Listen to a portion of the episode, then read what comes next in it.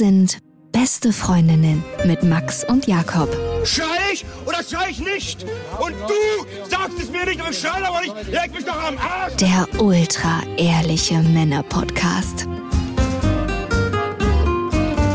Hallo und herzlich willkommen zu Beste Freundinnen. Hallo. Euer Abführmittel für die Ohren. Mm. Wir wollen heute über Sex reden, beziehungsweise den besten Sex. Äh, Daniela Schifftan ist bei uns in der Leitung. Sie ist nicht nur Sexual- und Psychotherapeutin mit eigener Praxis in der teuersten Stadt der Welt, gefühlt zumindest in Zürich, sondern natürlich auch Buchautorin, Bestsellerautorin, Coming Soon. Orgasmus ist Übungssache, ist eine ihrer Bücher. Jetzt muss äh, man sich fragen, das wissen Männer ja schon lange, aber ich glaube, das richtet sich vor allem an Frauen. Ne? Orgasmus ist Übungssache. Sache, der Titel oder der Untertitel. Danja? Ja. Also was ich ja witzig finde, es ist genauso, Frauen finden immer noch, hä? Und Männer finden meistens bei dem Thema, ja, Logo kennen wir schon lang. Gleichzeitig gefällt der ganze Ansatz, den ich euch hoffentlich nachher etwas näher bringen kann, vor allem Männer, weil es ist so hands-on und so quasi machbar und immer werfen ja die Frauen den Männern vor, ihr wollt ja immer nur einfach Lösungen, wir wollen doch vor allem drüber reden, da sind wir schon voll in den Klischees drin. Wenn Frauen nämlich schnallen, dass sie auch was tun können, dann wird's richtig cool. Ah, okay. Ja, ich, ich würde sagen, wir lassen das Vorspiel weg. Lass uns doch mal richtig reingehen erstmal die Frage vorweg, und ich glaube, die hast du bestimmt schon oft gehört. Kann jede Frau zum Orgasmus kommen aus deiner Sicht, wenn es nicht ein krasses physiologisches Problem gibt? Und wie viele von so einem potenziell physiologischen Problem sind denn da betroffen? Ja, ja und ja. Also genau mit den Einschränkungen, die du sagst. Jede Frau kann potenziell zu einem Orgasmus kommen. Klitoral, vaginal, das ist jetzt so die Diskussion, was ist was? Aber potenziell kann das jede, außer sie hat tatsächlich irgendwelche neurologischen Probleme, wie zum Beispiel eine Querschnittlähmung. Aber auch da können Frauen über einen anderen Weg zum Orgasmus kommen. Oder wenn sie so krasse Krankheiten hat, vielleicht wie Parkinson, da gibt es Formen, wo das einfach durch die neurologischen Umstände nicht geht. Da fühlt sich der heilige St. Jakob angesprochen. ähm, sagt mal bei der Querschnittslähmung, was kann man da denn potenziell tun, falls äh, die Frau zum Orgasmus kommen möchte? Also was ja unendlich spannend ist, dass unser Körper ja wahnsinnig plastisch ist oder der, der kann ja ganz viel lernen. Mhm. Also einerseits gibt es tatsächlich Frauen, die zum Beispiel über die Ohrläppchen zum Orgasmus kommen. Also alles das, mhm. was noch empfindsam ist, das kann man trainieren. Also es kann schon, jede. Schon erlebt, by the way. Ja, voilà. Also das gibt's wirklich. Ähm, es ist nur so, dass Frauen, die sonst ihren restlichen Körper zur Verfügung haben, das jetzt nicht unbedingt so weit trainieren wollen oder müssen, dass das funktioniert.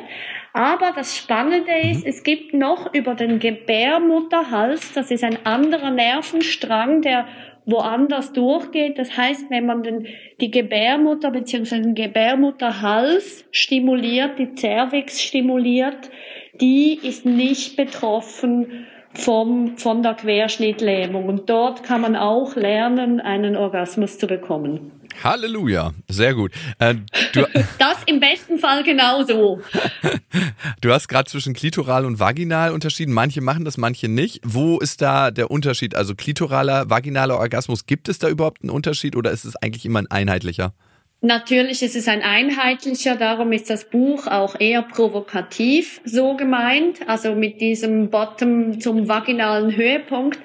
Es ist immer einheitlich, weil alles, was quasi in die Vagina geht, stimuliert die Klitoris mit, weil die Klitoris ja um ein Vielfaches größer ist, wie man meint. Die sieht aus wie ein Schmetterling und ihre Arme gehen um den Vagina-Eingang herum. Das heißt, immer ist das quasi von in, innen her mit stimuliert. Und nun ist aber auch so, dass die allermeisten Frauen die Vagina innen dran nie stimuliert haben, mm. nicht in der Selbstbefriedigung, nicht in der Sexualität oder beziehungsweise nur ein bisschen Penis rein, Penis raus, aber das reicht mit der Zeit nicht, also da kommt man nirgends hin. Und das heißt, diese Wände von der Vagina, die sind nicht mit dem Hirn verbunden und von dem her ist das nicht so spannend und wenn das nicht so spannend ist, dann will man ja gar keinen Sex haben. Ah, okay. Und Unser Gehirn ist ja plastisch unser ganzes Leben lang. Allerdings werden die meisten Verbindungen innerhalb der ersten sechs Jahre gemacht. Ich glaube, 700 neuronale Verbindungen pro Sekunde im Gehirn. Ähm, ja. Heißt das, man kann später, wenn man zum Beispiel die Wände von der Vagina äh, stimuliert, noch den Orgasmus trainieren? Man muss, weil das ist ein bisschen das Fiese beim Mädchen. Die Vagina östrogenisiert erst so, sagen wir, neun oder zehn, mit neun oder zehn Jahren. Das heißt, zuvor kann man diese Vagina gar nicht trainieren. Man kann gar nicht reingehen. Und das heißt, eine Frau muss das später sozusagen nachholen, wo die Jungs einen massiven Vorteil haben, weil die ihr ganzes Gemächt schon von Anfang an zur Verfügung haben. Und das ist eine weitere Erklärung für diesen Gender Gap. Und abgesehen davon wissen wir mittlerweile aus der Forschung, dass das nicht stimmt mit was Hänschen nicht lernt, lernt Hans nimmermehr. Es ist nur so, dass man halt als Kind viel motivierter ist, für etwas viel mehr Zeit aufzuwenden, weil man ja nicht so einen Zeitbegriff hat. Und später muss man sich halt hart erarbeiten mit Einteilung und Planung und so weiter. Was ist denn für dich guter Sex? Weil darum soll es ja auch gehen. Und ähm, für manche Männer, glaube ich, die verbinden den mit dem Orgasmus. Manche Frauen vielleicht auch. Vielleicht verbinden den Frauen seltener mit dem Orgasmus, also mit dem zum Höhepunkt kommen. Was ist für dich guter Sex und wie macht man das?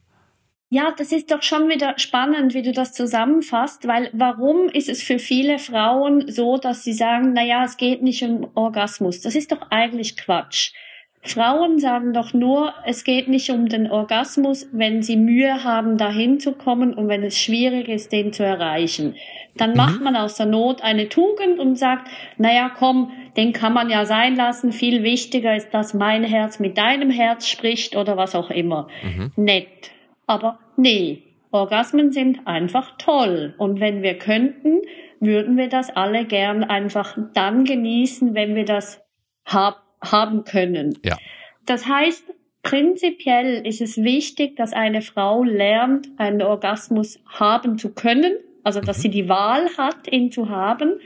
Und dann ist für mich aber guter Sex auch den Weg dahin zu lernen beziehungsweise zu genießen lernen. Das fehlt dann wiederum vielen, also sowohl Männern wie Frauen, dass sie sich eine Sexualität angewöhnen, die halt vor allem zielorientiert ist, also sprich orgasmusorientiert und das setzt unter Druck und das ist auch kurz und wenig.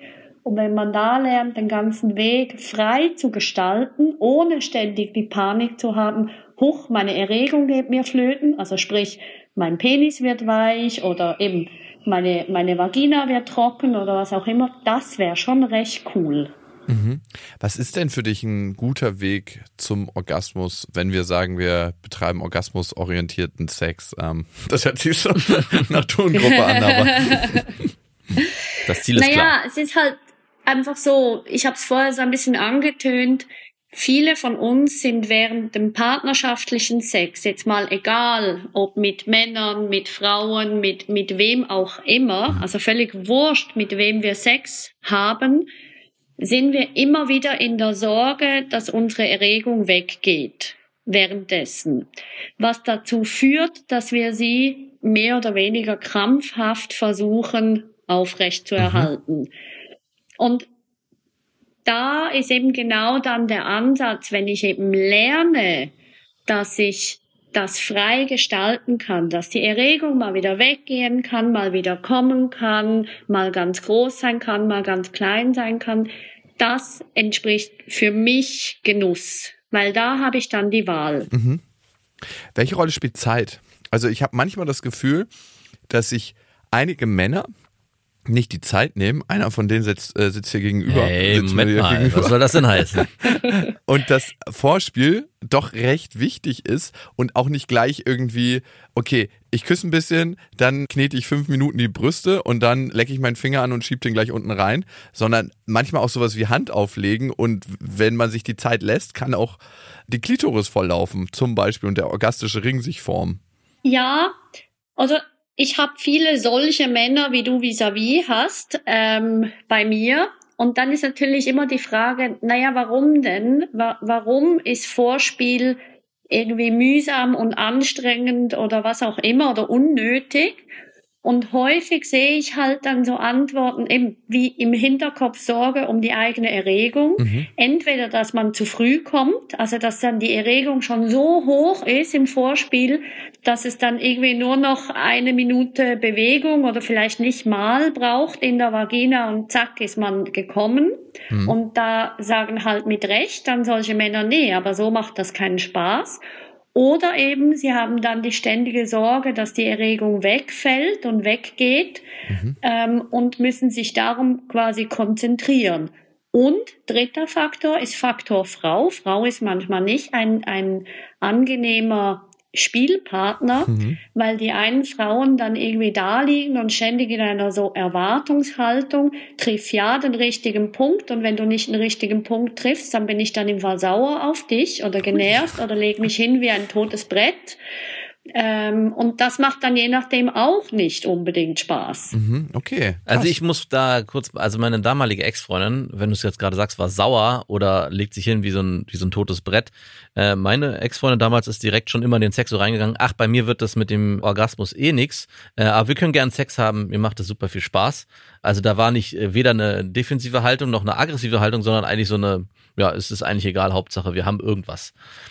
Und da war meine Frage auch immer. Also ich empfinde das im Fall ziemlich aggressiv. So eine, so eine, es wird eh nichts, finde ich schon ein bisschen aggressiv. Weil was heißt das für dich? Tu, was du willst, nimm mich, nimm mich nicht, ist, ist eh ein bisschen egal. Ja, ich war chancenlos. Ich habe mich auch so gefühlt. Ich bin so Challenge accepted, okay? ja, die Challenge habe ich accepted, aber ich habe die Challenge nicht gewonnen. genau. Also das, das ist ja nicht wirklich motivierend, so Sex zu haben, wenn der andere eigentlich schon ankündigt, wie es wird. Also hast du doch am ehesten dann die Chance, das für dich rauszuholen, was so schnell, also was quasi als so schnell wie möglich, so schnellen Genuss ähm, verspricht. Also Achtung, fertig, los. Naja, das war es nicht unbedingt, aber was ich definitiv sagen kann, es war ziemlich einseitiger Sex. Also es bestätigt es so ein bisschen, aber ich, jeder hatte eigentlich so ein bisschen für sich Sex. Ich bis zu meinem Höhepunkt und sie halt so lange, bis sie keinen Gefallen mehr dran hatte. Äh, das war eigentlich, also genau. also wir war, sind gar nicht so richtig zueinander gekommen. Und das macht halt nicht so Spaß. Und das ist genau aber wieder das Thema. Viele Frauen retten sich darin, dass sie quasi schon ankündigen, es wird ja eh nix. Ja. Weil sie selbst sich sonst zu fest als defizitär wahrnehmen würden, also zu fest das Gefühl haben, sie sind irgendwie kaputt. Und der andere wird dann vielleicht auch noch wütend oder genervt oder eben Challenge accepted und macht sie bis am Schluss wund oder was auch immer. Und mit dem ja wird ja eh nix, kann man quasi ähm, klar positionieren. Du ähm, ja, ist so, weil ist so, lassen wir. Und meiner Erfahrung nach, beziehungsweise eben mit dem Hintergrund vom Sexo Corporell, ist es ganz klar, es ist nicht einfach so, sondern man kann es verändern. Also vor allem Frau kann es verändern. Okay, lass uns mal da reingehen. Bevor wir so in die Art und Weise des Sexes gehen, wie wir uns verbessern können, Max und ich, wie kann eine Frau für sich eine gute Voraussetzung schaffen, um zum Orgasmus zu kommen? Wie sieht der Trainingsplan aus, Danja? Ganz genau. Also du sagst es tatsächlich richtig. Es geht um einen Trainingsplan. Es ist ein Übungsplan. Zuallererst darf man herausfinden, wo steht man selbst. Also sprich, was habe ich schon alles gelernt mit meinem Körper, mit meinem Genital? Was kann ich da? Was kann ich noch nicht? Und da erstmal eine Standortbestimmung machen. Und wenn ich die Standortbestimmung habe, dann gehen wir mal davon von aus, sie kann alleine gut einen Orgasmus kriegen, indem sie, sagen wir, sich auf den Rücken legt und mit den Fingern den Klitoriskopf bearbeitet. Also ich sage jetzt vielleicht im Uhrzeigersinn, da an der Klitoris was tut. Mhm. Dann wissen wir schon mal ganz viel. Jetzt einfach kurz so als Abstecher logisch, wenn sie im Uhrzeigersinn die Klitoris ähm, stimulieren kann auf dem Rücken mit gestreckten Beinen, dann ist das eine, ganz genau, dann ist das eine super Technik. Nur, wenn sie Sex mit ihrem Partner hat und dem vielleicht sogar das sagt, dreh an der Klitoris, aber wenn der von unten her, also er liegt vor ihr, genauso wie du es vorher gemacht, quasi für dich überlegt hast, dann bist du zwar im Uhrzeigersinn, aber du beginnst links und sie beginnt rechts. Hm. Also weil von oben her ist es andersrum wie von unten her. Und Ist ja richtig Feintuning. ja, das Lustige ist eben nur, wenn man es eben ganz genau anguckt, ist das genau das Matchentscheidende für einige Frauen, weil sie sich genau das so angewöhnt haben, ohne dass ihnen das so bewusst selber ist. Also das heißt, die ärgern sich dann vielleicht drüber, jetzt haben sie ihm doch schon 20 Mal gesagt, Uhrzeigersinn, aber sie haben selber nicht gemerkt, dass es drauf ankommt, dass sie erst rechts berühren und nicht links berühren oder umgekehrt. Ich würde gerne da nochmal einhaken. So eine kleine Veränderung von ich äh, fange links an statt rechts kann dafür sorgen, dass die Frau nicht zum Kommen kann. Das heißt, die Bewegung ist so konditioniert bei ihr oder das Gefühl, ähm, dass sie es nur so schafft, zum Orgasmus zu kommen. Ja, Wow. Ja. Und bei dir oder bei euch ist das genau gleich. Wenn ihr mal beobachtet, wie ihr Selbstbefriedigung macht, dann ist das meistens genau, genau gleich. Also ihr benutzt wahrscheinlich, also ich, ich unterstelle jetzt mal kurz. Ich hatte einen Schulterbruch, deswegen musste ich die ja. Hände wechseln. Ja, das ist zum Beispiel mega gut, oder? Weil du musstest Ja. und wahrscheinlich hat es am Anfang nicht ganz so einfach geklappt. Da hat mir Max geholfen. Schön. Nein, ich finde eure Freundschaft ja wahnsinnig toll. Durch dick und dünn. Aber ich hoffe, er stand hinter dir und nicht vor dir, weil wahrscheinlich, wenn er vor dir gestanden wäre, wäre es noch mal schwieriger gewesen, wie wenn er hinter dir und quasi deine Hand ersetzt hat. Er hat mich da gut angeleitet, sagen wir es mal so. Ja, wunderbar. Also das, das ist doch schön. Ähm, wir tun mal so, wie wenn nicht alle einen besten Freund hätten, der das ersetzen könnte und gehen mal von quasi normalsterblichen Menschen aus. Also das heißt, die allermeisten Männer, wie auch Frauen, eben haben einen ganz genauen Ablauf und spüren, also nehmen immer gleich viele Finger, nehmen immer den gleichen Druck. Meistens ist es am Anfang eine schnellere Bewegung mit einer kräftigeren Hand, bis der Penis mal steht und nachher beginnt man zu modulieren. Mhm. Du grinst, weil du dich wiedererkennst oder du Nein, grinst, ich musste weil nur du ein bisschen- das Ganze Nein, von- ich muss nur über deine Formulierung lachen, bis der Penis mal Ja. steht. So bis, jetzt Das, komm mal. das dauert ja auch immer das eine Weile. dauert ja. Los, jetzt schläg ich Ja, mal ein das bisschen ist bei den einen tatsächlich so, vor allem wenn sie dann über 45, 50 sind, ist das nicht mehr so, dass der eh von selber steht. Mhm. Ähm, und genauso empfinden es dann viele. Und jetzt ist aber so, dass wenn die Frau vielleicht quasi schon alt bekannt ist, man hat jetzt schon zehn Jahre Sex mit der, die Haut wird vielleicht auch älter, die sieht jetzt nicht mehr aus wie, wie 20, dann reicht vielleicht nicht mehr, dass der Penis schon von Anfang an voll steht. Und dann legt die noch Hand an. Und dann tut die aber vielleicht am Anfang langsam und sanft. Und dann kommen manche Männer schon in Stress, weil die Mhm. merken, hm, Penis steht nicht und machen es dann manchmal selber, bis er steht und sagt dann, okay, gut, jetzt können wir weitermachen. So. Also das heißt, Männer sind manchmal nicht quasi breiter aufgestellt wie Ja. Frauen und könnten auch dazu lernen. Okay, jetzt weiter mit unserem Trainingsplan. Das heißt, Genau, zurück zum Trainingsplan. Wir sind jetzt bei der Frau, die jetzt eben linksrum, also im Uhrzeigersinn, ihre Klitoris bearbeitet, während sie auf dem Rücken liegt. Das war das Beispiel. Und jetzt möchte sie mehr und mehr ihre Vagina empfindlich machen, weil sie irgendwie verstanden hat, ah, wenn der Penis dort rein sollte, dann müsste die ja auch ein bisschen mehr erleben können. ja, Oder? ja. Also das heißt, sie beginnt mal wie immer. Also vielleicht kriegt sie jetzt zur Hausaufgabe zwei, dreimal die Woche, sich selber zu erregen. Muss nicht bis zu einem Orgasmus kommen, aber braucht so zehn, sagen wir zehn Minuten alle zwei, drei Tage, so wie beim Musikinstrument üben, um da auch eine spürbare Veränderung zu haben. Dania, und wenn wir beim Musikinstrument sind und auf eine erlebnisorientierte Vagina hinarbeiten möchten, dann ist es ja eigentlich besser, jeden Tag ein bisschen zu üben als einmal in der Woche viel, ne? Darum sage ich das genau, alle zwei, drei Tage, weil genau so ist es. Es nützt nichts, einmal die Woche eine Stunde. Ja. Ähm, also es nützt nichts, es nützt auch, aber kaum eine kriegt das hin, eine Stunde pro Woche, wirklich jede Woche. Also das heißt, es könnte sogar alle Tage sein, einfach vielleicht dann nur fünf Minuten. Aber es ist also schon noch erstaunlich, wie Männer oder häufig Männer, wenn wir jetzt bei diesem Bild bleiben, das total von Anfang an fressen und finden, ja klar, macht ja Sinn. Und viele Frauen finden, echt, jeden Tag? Nee, Habe ich ja gar keine Zeit doch, dazu. das ist eine Prioritätensetzung. Also es gibt Männer, die sind ultra im Stress und die finden jeden Tag mehrmals am Tag Zeit.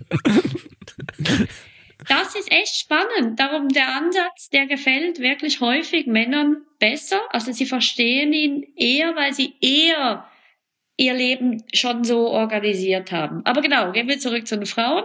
Das heißt zwei, dreimal die Woche, zehn Minuten. Und dann beginnen wie immer mit ihrer Selbstbefriedigung. Und dann, wenn die Erregung aber so ein bisschen da ist, Ausflüge machen in die Vagina. Also das heißt, weg von Kreisbewegung an der Klitoris, hinein, also die Vagina soll die Finger aufnehmen und man geht dort einfach mal ein bisschen tasten und sich herum suchen. Und dann, Mhm. wenn die Erregung wieder weggeht, wieder zurück zur Klitoris. Kopf. Also zum Mhm. Klitoriskopf. Das heißt hin, her, hin, her, immer wieder, immer mehr mit einbeziehen, immer mehr eine Selbstverständlichkeit draus machen. Und dann wird das mit der Zeit immer präsenter und kann man dann mit der Zeit auch ausweiten, ähm, so dass man von Anfang an in die Vagina geht. Jetzt aber, was noch wichtig ist, die Vagina ist im ersten Drittel am Eingang reibungsempfindlich, so wie der Klitoriskopf auch. Aber die zweiten zwei Drittel, die sind vor allem Mhm. Und jetzt haben wir da meistens ein bisschen, wie soll ich sagen, schwierige Männer, mit denen diese Frauen Sex haben, weil die Männer sind Bumser oder Rammler. Also rein, raus, rein, raus, rein, raus. So wie sie es auch mit ihrer Hand machen. Mhm. Jetzt aber, wenn man rein raus aus dieser Vagina, dann hat nur der erste Drittel was davon. Wenn aber ein Mann versteht, wie er sein Becken zu benutzen kann, hat, wie er es benutzen kann und was er zu benutzen hat, nämlich ähm, schaukelnd, dann kann er mit dem Penis die Vagina-Wände, die zweiten zwei Drittel, massieren. Mhm. Und das bedeutet aber, er darf auch seinen Penis trainieren, so dass der nämlich was von diesem, von dieser Massage selbst hat, also von diesem Drücken und nicht einfach reiben. Also kann ich mir das Drücken so ein bisschen vorstellen, wie man ist eigentlich fast ganz drin und schiebt dann nur noch so ein bisschen nach, weil die meisten versuchen ja fast bis zum Anschlag rauszuziehen Mhm. und dann wieder rein und raus und rein, dass so Reibung auf der ganzen Länge entsteht. Aber das Drücken ist Ja. dann mehr, dass ich, weil ich merke schon, dass manche Frauen das total gut finden, wenn man so fast ganz drin ist oder auch manchmal ganz drin ist und dann eigentlich nur so ein ganz Ja. bisschen nachkippt. Ist es das oder was? Wo? Also fast, da- das Stichwort war kippen. Mhm. Also man kann auch den halben Weg oder nur am Anfang rein, also nur den, den Penis spitz rein tun, aber dann eben immer zusätzlich kippen, also mit dem Becken schaukeln, so wie wenn man tanzen würde. Oder die Pobacken zusammenkneift, so? besser ohne Pobacken, weil Okay. der Po dann ähm, strengt sich sehr an. Das heißt, die Muskeln spannen sich an. Und wenn man sich zu stark anspannt, dann gibt es eine Minderdurchblutung im Penis auf die Länge. Das wollen wir nicht. Also es heißt, es heißt Beckenschaukel und zum Beispiel, ich kann euch gute Tipps geben zum Lesen. Mhm. Einerseits gibt's www.lili.ch. Ähm, das ist eigentlich eine Plattform für Jugendliche, aber Erwachsene können sich da grandiose Tipps abholen. Und es gibt ein Buch von meinem Kollegen Michael Stenz, das heißt Klappt. Und dort kann man auch, also es ist explizit für Männer, da kann man sich echt gute Tipps abholen, wie das Schaukeln geht. Weil das Coole am Schaukeln ist, dass das ganze Becken mega durchblutet wird und so schlussendlich der Penis viel härter wird Mhm. und viel länger standhaft bleibt. Aber, und da sind wir eben auch bei den Frauen, in der Veränderungsphase, also in dieser Trainingsphase, ähm, verliert man wahrscheinlich die Erregung immer wieder, Und darum muss man ein bisschen den Nerv haben zum dranbleiben und irgendwie das auszuhalten. Ja, klingt gut. Ist auf jeden Fall äh, Disziplin verlangt hier, wie beim Sport. Ja. Und wenn man ein Ergebnis haben will, muss man dranbleiben. Also ich äh, könnte, kann mir gut vorstellen, dass gerade Männer auf der Hälfte der Strecke sagen, ach, ich gehe wieder zurück in mein altgewohntes Modell, das hat funktioniert, warum soll ich mir überhaupt hier den Stress machen? Das ist auch wahr und richtig, weil wenn man natürlich eine Frau vis-à-vis hat oder unter sich oder über sich oder was auch immer, die ja eben ankündigt, du wird eh nix, dann macht er dann ja noch mehr Unruhe, wenn man sich selber da noch trainiert oder selber noch verändert. Es, ich kann es halt einfach nur versprechen, dass wenn man das macht, dass man halt massiv mehr an Genuss rausholen kann, was schon so ein Potenzial ist, was man nicht so kennt und vor allem, wenn, wenn ich mir jetzt euch so angucke, ähm, ihr werdet ja auch älter, ir irgendwann jetzt ja noch nicht, aber irgendwann, dann kann es halt schon auch sein, dass dann die Hormone etwas nachlassen und das ganze Gebumse und Gerammle vielleicht einfach auch nicht mehr funktioniert. Also, oder die Knie tun weh, oder der Rücken tut weh, oder was auch immer. Man sagt, dass mit dem Alter solche Phänomene ähm, kommen. Wir hörten könnten. davon. Wir hörten davon, genau. Und dann macht es halt schon Sinn, so eine Art Plan B vielleicht schon vorher sich zu erarbeiten, äh, wo es dann halt nicht mehr der Quicke auf dem Küchentisch ist, sondern der langsamere Sex, wo der Penis eben trotzdem dann auch steht. Welche Penetrationsform könntest du denn noch empfehlen? Also du hast jetzt gerade von Beckenkippen gesprochen, du hast von ein Drittel, zwei Drittel Regel gesprochen, also ein Drittel äh, Reibungsrezeptoren im ersten Drittel, im zweiten Drittel quasi die Druckrezeptoren. Was empfiehlst du da? Also ich habe mal von der Technik gehört, achtmal kurz, einmal lang, also achtmal kurz nur so randippen, vorne auch so ein, Ja. an äh, Scheideneingang und dann einmal rein? Gibt es Techniken und Tipps, die du empfehlen kannst? Also von wem reden wir jetzt? Für ihn oder für Also sie? für ihn brauchen wir gar nichts. Also Wer ist ja versorgt? nur für sie. Ja, also für sie ist eh alles für nix, wenn sie die Vagina nicht erotisiert hat. Mhm. Oder je mehr sie ihre Vagina wirklich spürt und wahrnimmt und gut findet, sprich auch die Klitoris-Schenkel, dann kannst du eigentlich tun, was immer du willst, wenn du es gut machst. Also das heißt, wenn sie spürt, da passiert was, dann kann sie sich nämlich auch entsprechend das holen und so bewegen, wie sie das will, weil es ist ja dann nicht nur er, der macht, Mhm. sondern sie kann ja aufnehmen und, und genauso aktiv sein, weil das ist ja ein komplettes Missverständnis, dass man immer davon redet, sie wird penetriert, sondern man könnte ja auch sagen, sie nimmt auf. Mhm. Und äh, ich höre durchaus von Männern, die es sehr genießen, auch genommen zu werden. Mhm. Also du würdest auch sagen, dass jede Frau selbstbewusst mit ihrem eigenen Orgasmus umgehen soll und nicht im Sinne von, ja, nee, bei mir wird das nichts, sondern hey, ich will auch einen Orgasmus, genauso wie du ja hier jedes Mal zum Höhepunkt kommst und dafür müssen wir gemeinsam was tun. Also dass es nicht darum geht zu sagen, äh, ja, ich ergebe mich dem jetzt einfach hin, sondern äh, das auch einfach einzufordern und auf Augenhöhe damit umzugehen. Absolut, oder es verändert auch partnerschaftlich ganz viel auf Augenhöhe und das, dann wollen eben auch beide Sex haben, weil beide was davon haben. Es ist nur halt so und darum habe ich ja so wahnsinnig Freude, dass mein erstes Buch ein Bestseller wurde, weil die Frauen wissen das einfach nicht, dass sie das haben könnten. Und darum möchte ich das ja immer und überall in die Welt rausschreien, weil erst wenn die Frauen ja überhaupt wissen, dass das möglich ist, können sie das auch entscheiden, mache ich, trainiere ich oder lasse ich halt sein. Aber wenn ich noch nicht mal weiß, was jetzt ja Jahrzehnte oder Jahrhunderte so erzählt wurde, es gibt halt zwei Drittel der Frauen, die können keinen Orgasmus haben. Na ja, dann, dann, was soll ich fliegen lernen, wenn ich weiß, Menschen können nicht fliegen? Also das heißt, da geht's ganz fest drum, Wissen vermitteln, verstehen, begreifen, warum ist das so und das ist schon mal der erste Schritt. Was hältst du allgemein von Pornos? Weil ähm, wir haben ja gerade über diese konditionierten Bewegungen gesprochen, die zum Orgasmus führen bei Männern, bei Frauen. Und die können ja dann letzten Endes für Männer und für Frauen Orgasmus hinderlich sein eigentlich, oder? voll, absolut. Also grundsätzlich halte ich viel von Pornos, mhm.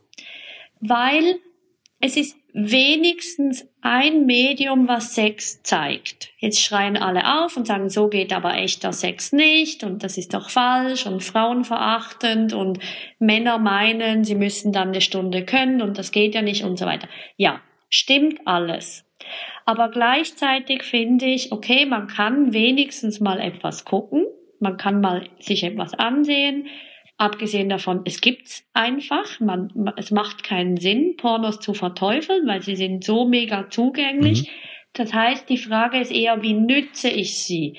Wie nütze ich sie, dass sie eben schlussendlich nicht, wie du jetzt vorher gesagt hast, den Sex schlussendlich schlechter machen, sondern besser. Mhm.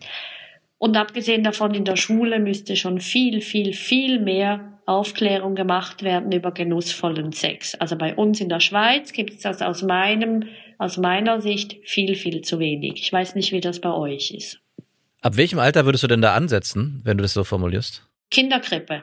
Also wirklich ab zweijährig, wo es darum geht, wie kriege ich einen positiven Zugang zu meinem Körper, weil wir lehren ja unseren Kindern, das ist ein Ärmchen, das ist ein Beinchen und das zwischen deinen Beinen ist, äh, hm, oh, äh, mh, hm, da haben wir Zehen, da haben wir Füße, da haben wir und so weiter. Also das heißt, nur schon mal Begrifflichkeiten zu schaffen, das ist ein Penis, das ist eine Vulva. Das wäre doch schon mal super.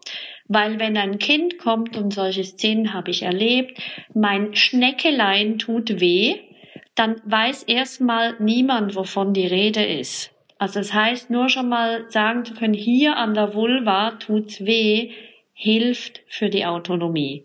Und dann kann man mehr und mehr aufbauen und mehr und mehr auch vom Thema Sexualität sprechen, weil spätestens dann, wenn das Geschwisterchen unterwegs ist, das ist bei vielen ja, wenn sie zwei oder drei Jahre alt sind, dann kommen ja die Fragen, du, woher kommt jetzt das Baby und wie kommt das in deinen Bauch?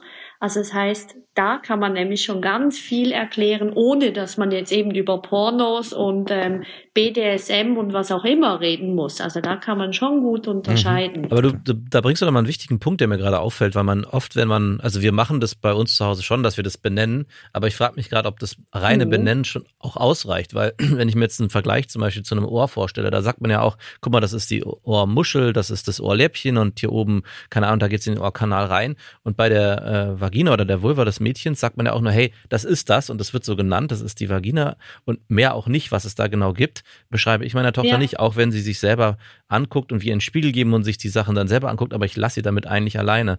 Das wäre nochmal ein wichtiger Hinweis, ja. vielleicht auch dann meiner Frau, meine Frau zu bitten, hey, erklär ihr doch auch mal genau, wie die Sachen heißen, was das eigentlich auch ist. Bei einem siebenjährigen Mädchen kann man das auf jeden Fall machen, wenn sie da Interesse dran hat.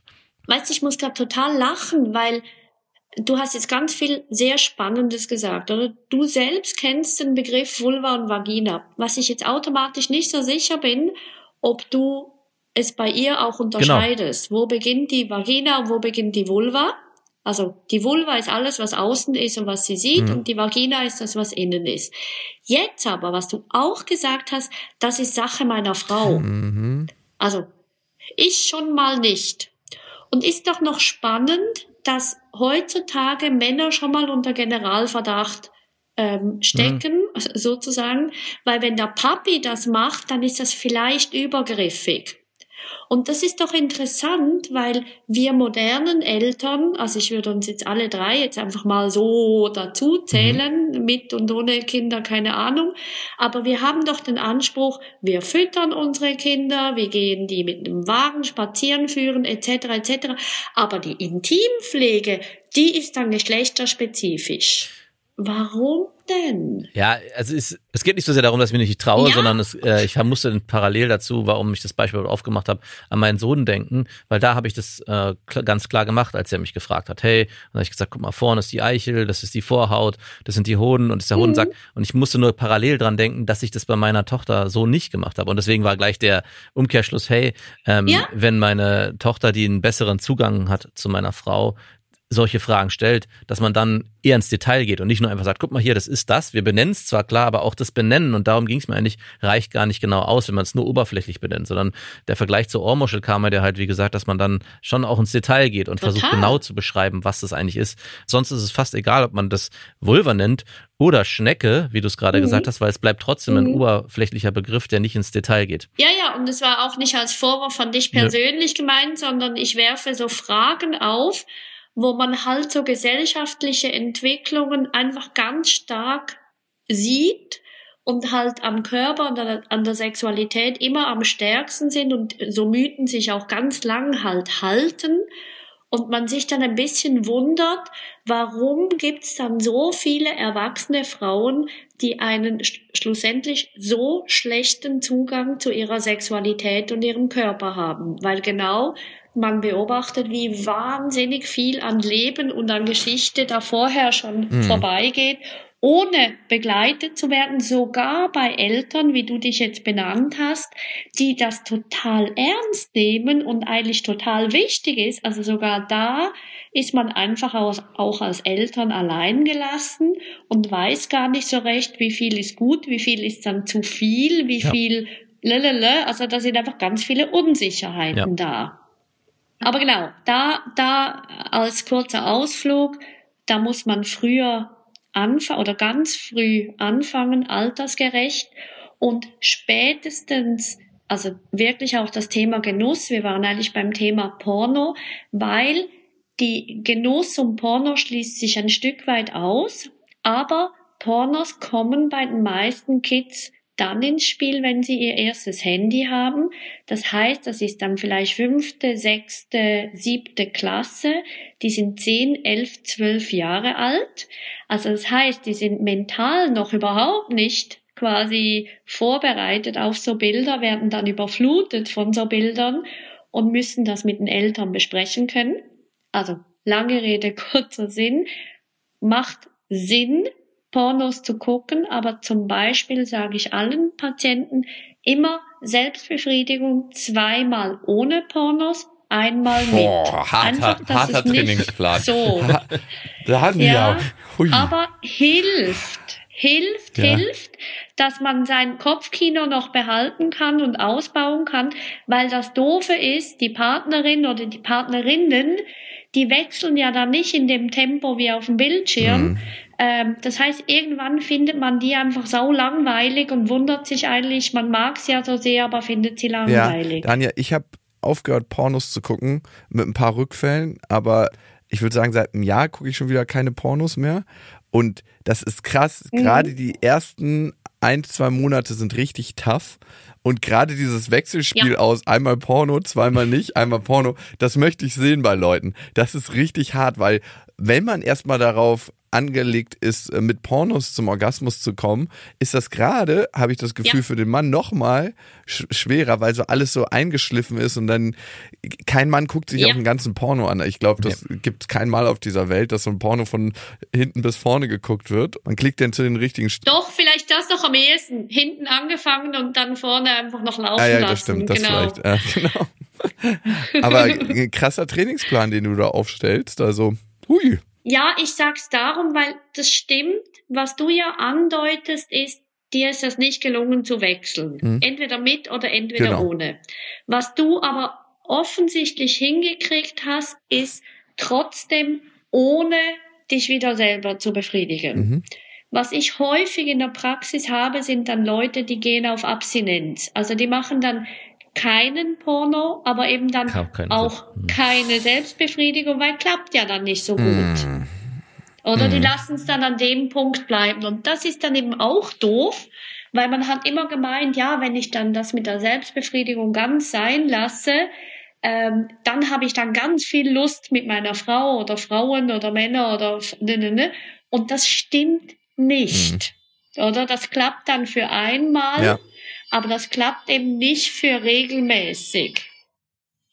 Also das Wichtige ist, Selbstbefriedigung ist wie beim Musikinstrument die Musikstunde, das ist unser Lernfeld, das ist unser Trainingsfeld. Und wenn wir das einfach sein lassen, dann ist das nicht wirklich ein Lernen, sondern dann ist das so ein Riesendruck auf das Partnerschaftliche und das klappt dann vielleicht einmal, aber das klappt auf die Dauer nicht, weil ich habe nichts Neues dazugelernt. Mhm. Dann, was hat für dich Selbstliebe mit besseren Orgasmus zu tun oder Selbstannahme vielleicht im ersten Schritt. Ich finde, Selbstliebe ist immer so ein großes Wort. Ich finde es äh, okay, dass man erstmal sagt, hey, ich bin okay, wie ich bin. Ich bin gewünscht auf der Welt. Das ist der Schritt vor Selbstliebe. Ich glaube, der Schritt zur Selbstliebe ist ganz schön groß für viele. Ja, darum werde ich immer ein bisschen allergischer auf dieses Wort, weil das ist langsam so abgelutscht ja. und entweder ähm, hebt man gleich mit Räucherstäbchen ab oder man ist irgendwie da völlig überfordert, ähm, habe ich alles gar nicht, äh, me, me, me, me, me, mhm. oder? Also ja, 100 Prozent. Und darum, das ist auch wieder das Thema mit der Selbstbefriedigung. Erst wenn ich mich wirklich als genussvolles Wesen wahrnehmen kann und mich mit all meinen körperlichen vermeintlich Unzulänglichkeiten mag, dann kann ich mich auch jemand anderem viel besser mhm. zumuten mhm. und schlussendlich hingeben. Ja. Weil die Hingabe ist ja das, was wir in den Filmen sehen, so als das Nonplusultra, so diese Trance und nee, so. Doch, ja? also ich, wo du es jetzt sagst, ähm, ich habe manchmal Sex mit Frauen, die spreche ich währenddessen an und die sind nicht ansprechbar. Nicht, weil ich das so sonderlich gut mache, aber ich habe mich schon mal gewundert, äh, ob ich dann so leise spreche, aber ich spreche relativ normal von der Lautstärke und die sind wirklich nicht ansprechbar. Und ich habe die nicht hypnotisiert oder so, weil in der Trance sind Leute ja eigentlich ansprechbar von einem Hypnotiseur oder Hypnotiseurin, aber beim Sex manchmal nicht. Und dann kommt so zehn Sekunden später, was hast du gesagt? das ist ganz merkwürdig, ich mache mir da manchmal Sorgen. Ja, also nur schon lustig. Warum hat das nichts mit dir zu tun? Naja, also ich würde mich jetzt nicht als den besten Bimser Berlins äh, darstellen. Also ja gut, vielleicht hat, naja, vielleicht passt das einfach. Aber vielleicht dann. ja schon, oder weil was du ja scheinbar bietest, oder? Mhm. Vielleicht ist das ja nicht ich sag, also vielleicht ist das ja jetzt nicht die Hand, der geniale Handtrick linksrum oder Zungentrick oder Penistrick, aber offensichtlich schaffst du mit ihr zusammen oder mit ihnen zusammen einen Raum, wo sie sich ganz auf sich konzentrieren kann. Und das heißt, wenn sie natürlich sich ganz auf mhm. sich konzentrieren kann und nicht das Gefühl hat, die muss jetzt mal was abliefern, ähm, führt dazu, dass die echt in ihre Welten abtauchen können. Und so ist nämlich, das ist mein zweites Buch für Paare, Keep It Coming, wo es genau darum geht, egoistischer werden im Bett, weil je egoistischer ich werde, je mehr ich mich auf mich konzentriere, und da gibt's auch Anleitungen dazu, desto mehr kann ich mein absolutes Potenzial an Genuss hervorholen. Mhm. Und dadurch genießt der andere nämlich genauso, weil das ist doch ein super geiles Gefühl, wenn man sieht, hey, der andere ist voll abgespaced. Mhm. Total der wichtige Punkt. Aber dann gibt es ja auch eine andere Sache oder eine andere Seite, die manche Frauen beim Sex feststellen. Und da müssen wir vielleicht sogar ins äh, Psychologische gehen. Manche Frauen dissoziieren beim Sex richtig. richtig. Also da gibt es ja. ja. eine positive Form des Dissoziierens, weil ich mich in den Raum fallen lasse. Aber es gibt ja auch eine andere Form des Dissoziierens und die ist wahrscheinlich zurückzuführen Absolut. auf bestimmte Erlebnisse, ne? Absolut. Das ist was ganz, ganz anderes.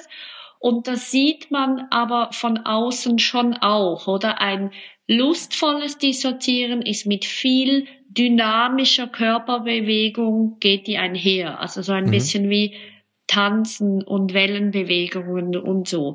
Dissoziieren ist entweder, dass sie komplett in eine Körperstarre kommt und das spürt man dann schon sehr klar, mhm. oder sie kommt schon fast in diesen ähm, abgeschalteten, also schon fast ohnmächtigen Zustand, also wo man denkt, dass das ist jetzt irgendwie so wie so eine Puppe, die mhm. null Körperspannung mehr hat.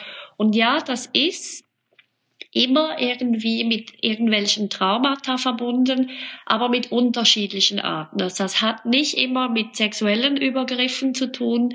Es kann auch, ich sage jetzt, weil draußen eine Tram vorbeigefahren ist und man hat ein schlimmes Erlebnis mit einer Tram, was man vielleicht noch nicht mal weiß, kann mhm. zu sowas führen. Was empfiehlst du da? Also Sinn macht ja natürlich, dass sie vor allem über sich Bescheid weiß und dass sie mal weiß, aus welchen Gründen oder wann sie in solche Zustände kommt. Mhm. Und dann geht es auch wieder mal erst um Selbstmanagement. Also lerne ich diese Zustände spüren können, also lerne ich zu realisieren, wann die kommen, kann ich darauf Einfluss nehmen, kann ich aus der Situation raus. Und wenn ich einen Partner habe, dass ich dem dann durchaus auch sage, du, wenn ich es nicht mitgekriegt habe, dann geh mal erst ein Stück weg von mir und nachher ruf meinen Namen zum Beispiel oder fass mich am Arm an. Also dann macht es Sinn, sowas vorzubesprechen. Was nicht Sinn macht, wenn Frauen immer wieder in diesem dissoziierten Zustand Sex haben, mhm. weil es gibt wirklich Frauen, die sagen, ich kann nur Sex haben, wenn ich dissoziiert bin, sonst kriege ich das gar nicht hin. Also komm, wir machen es dann, weil dann gibt es eine stetige Retraumatisierung, was schlussendlich niemandem hilft. Mhm. Und neuronal wird es ja dann auch tiefer eingeschliffen. Das ist ja auch ein Thema. Absolut. Wow, das ist nochmal ein großes, großes Thema. Ich glaube, da könnten wir nochmal einen Sonderpodcast aufmachen. Äh, Vielleicht noch eine Frage zum Schluss. Ich habe manchmal den Eindruck, dass Frauen sich ultra zuständig fühlen für den ja. Orgasmus des Mannes aber umgekehrt ja. nicht alle Männer sich zuständig fühlen für den Orgasmus der Frau. Also ich nenne dir mal ein Beispiel. Ich habe einen Pferdenbekannten, sage ich mal. der hat mal kein Hoch bekommen beim Oralsex und dann hat er die Frau gefragt, passiert dir das öfter? Wow!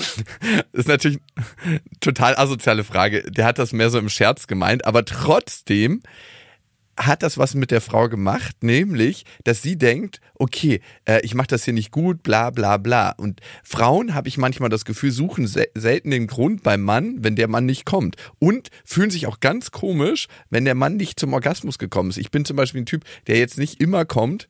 Ähm, der heilige St. Jakob. Der heilige St. Jakob. Ähm, nicht überall ist, geht das Weihwasser hin. Nein, aber das ist sehr unterschiedlich und ist auch nicht also ist zwar cool, wenn es passiert und ist jetzt aber auch gar nicht so, so krass schlimm für mich, wenn es nicht passiert. Also, und mhm. jedes Mal, wenn es nicht passiert, entsteht da fast schon so, ein, so eine gedrückte Stimmung. Ja, weil Frauen sich häufig so gewöhnt sind, dass eben die Rollenverteilung andersrum ist, sie kommt nicht und er kommt immer.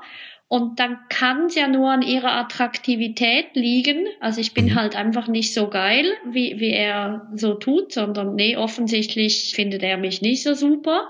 Oder ich bin einfach hundsmiserabel mit dem, was ich tue. Mhm. So mhm. entstehen weiter die Mythen, absolut. Darum passiert, passiert dir das öfter. Ganz schlimme ja, Frage. also äh, das ist ja schon spannend, was mir aber automatisch zeigt, der Typ hat echt ein Problem, oder? Weil solche Sachen sagst du nicht im Witz. Das mhm. heißt ja, du bist innerlich schon irgendwie im Stress drinnen und suchst halt einfach dann lieber oder Stress abgeben ist immer einfacher. Das mhm. kennen wir alle von zu Hause. Heimkommen und sich ärgern darüber, dass nicht aufgeräumt ist, fällt viel leichter, wenn man gestresst heimkommt. Mhm. Und es fällt das Puff oder einfach das Durcheinander fällt weniger auf, wenn ich tiefenentspannt aus der Sauna komme mhm. oder wo auch immer. Also das heißt, da bei sich hinzuschauen und an sich zu arbeiten, ist halt für viele ein Konzept, was sozusagen noch neu ist. Wow, ich finde, wir haben jetzt schon in der kurzen Zeit eine ganze Menge lernen können von dir. Ich finde deine Ansätze sehr, sehr pragmatisch, äh, Dania. Und du hast ja auch einige Bücher geschrieben, wenn ihr tiefer abtauchen wollt. Coming Soon natürlich ist ja schon fast ein Klassiker aus dem Jahre 2018. Orgasmus ist Übungssache und 2021 sind Let's Talk About Sex und Keep It Coming, das Buch für Paare, rausgekommen. Man findet dich auf Insta und ich sag, Dania, vielen, vielen Dank, dass wir mit dir abtauchen konnten. Und ich glaube, wir wiederholen das. Ich denke auch. Wenn du Lust hast. Hey, mega gern. Es plaudert sich sehr gut mit euch. Ich finde tatsächlich so spannend, dass sich auch mal Männer dem echt ernsthaft hingeben, dem Thema, weil Veränderung passiert ja immer von beiden Seiten, sowohl von Männern wie von Frauen, wie von zwischen den Geschlechtern. Wir müssen alle mehr lernen zu dem Thema. Das waren Beste Freundinnen mit Max und Jakob. Jetzt auf iTunes, Spotify, Soundcloud, dieser YouTube und in deinen schmutzigen Gedanken.